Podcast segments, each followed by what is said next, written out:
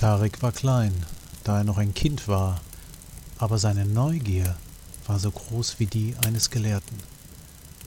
Er versteckte sich gerne unter einem Fell, wenn die Männer und Frauen der Wache sich nachts am Feuer trafen, und lauschte ihren Gesprächen. Er wagte nicht, unter dem Fell hervorzuschauen, da sie ihn dann entdecken konnten. Er hörte nur das, was sie sprachen. Und letzte Nacht war Unruhe und Sorge in ihren Stimmen. Ich sage euch, es bewegt sich. Erst langsam und dann ganz plötzlich. Jetzt hat es sich zwischen den Friedhof und die Stadt gedrängt. Bei Belisar. Es will in unsere Stadt, sag ich euch. Nein, das kann es nicht. Aber in einem Punkt hast du recht. Es bewegt sich. Und es presst das Land aus, das es in Besitz nimmt, und saugt das Leben aus ihm heraus. Deshalb auch der weiße Dampf. Da habe ich etwas ganz anderes gehört. Das ist kein Dampf. Es ist der faulige Atem dieses Irrgartens aus Dunkelheit, Hass und Spiegeln. Es ist wie ein eigenes Wesen, ein Raubtier. Und es stößt seinen Pestatem aus, um uns zu schwächen und zu blenden, damit seine Monster sich ungehindert an uns heranschleichen können, wenn wir es durchqueren. Das ist wahr. Sie kommen häufig aus dem Rauch, diese Bestien. Wir haben keine Wahl.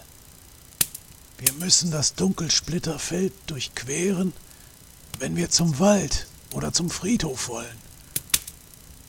Wisst ihr noch, wie Folger zu lange in diesem Rauch steckte und wie wir ihn zuckend mit blutenden Augen aus den Gängen herausziehen mussten. Es ist ein großes Unglück. Er spricht nicht mehr seitdem. Freunde, ich bin heute bei der weißäugigen Sythia gewesen, bevor sie uns verlassen hat.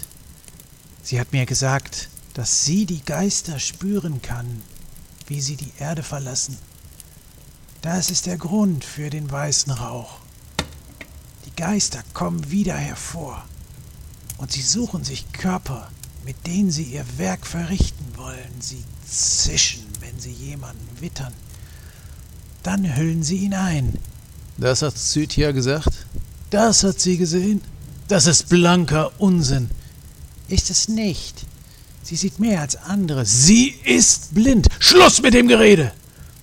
Sythia tut gut daran, uns zu verlassen, wenn sie nicht als Hexe angesehen werden will. Ich will nichts mehr hören von Geistern, ob es wahr ist oder nicht. Wir haben eine Aufgabe, nämlich Wache zu halten. Es gibt andere in der Stadt, die gebildeter sind als wir. Sie mögen ergründen, was in diesem verfluchten Feld vor sich geht. Früher oder später wird es sich offenbaren. Aber wir. Still! Kein Wort mehr! Tarik merkte, dass er zitterte. Es war also wahr. Der weiße Rauch war mehr als nur Nebel. Aber was sie noch mehr erschreckte, war, dass auch die tapferen Männer und Frauen der Stadtwache sich vor dem Rauch fürchteten. Reisten die Monster darin? Waren Geister in ihm? Was war, wenn sich der Rauch erst in der Stadt zeigen würde? Er beschloss, heute Nacht am Feuer zu bleiben, auch wenn sie ihn unter dem Fell finden würden.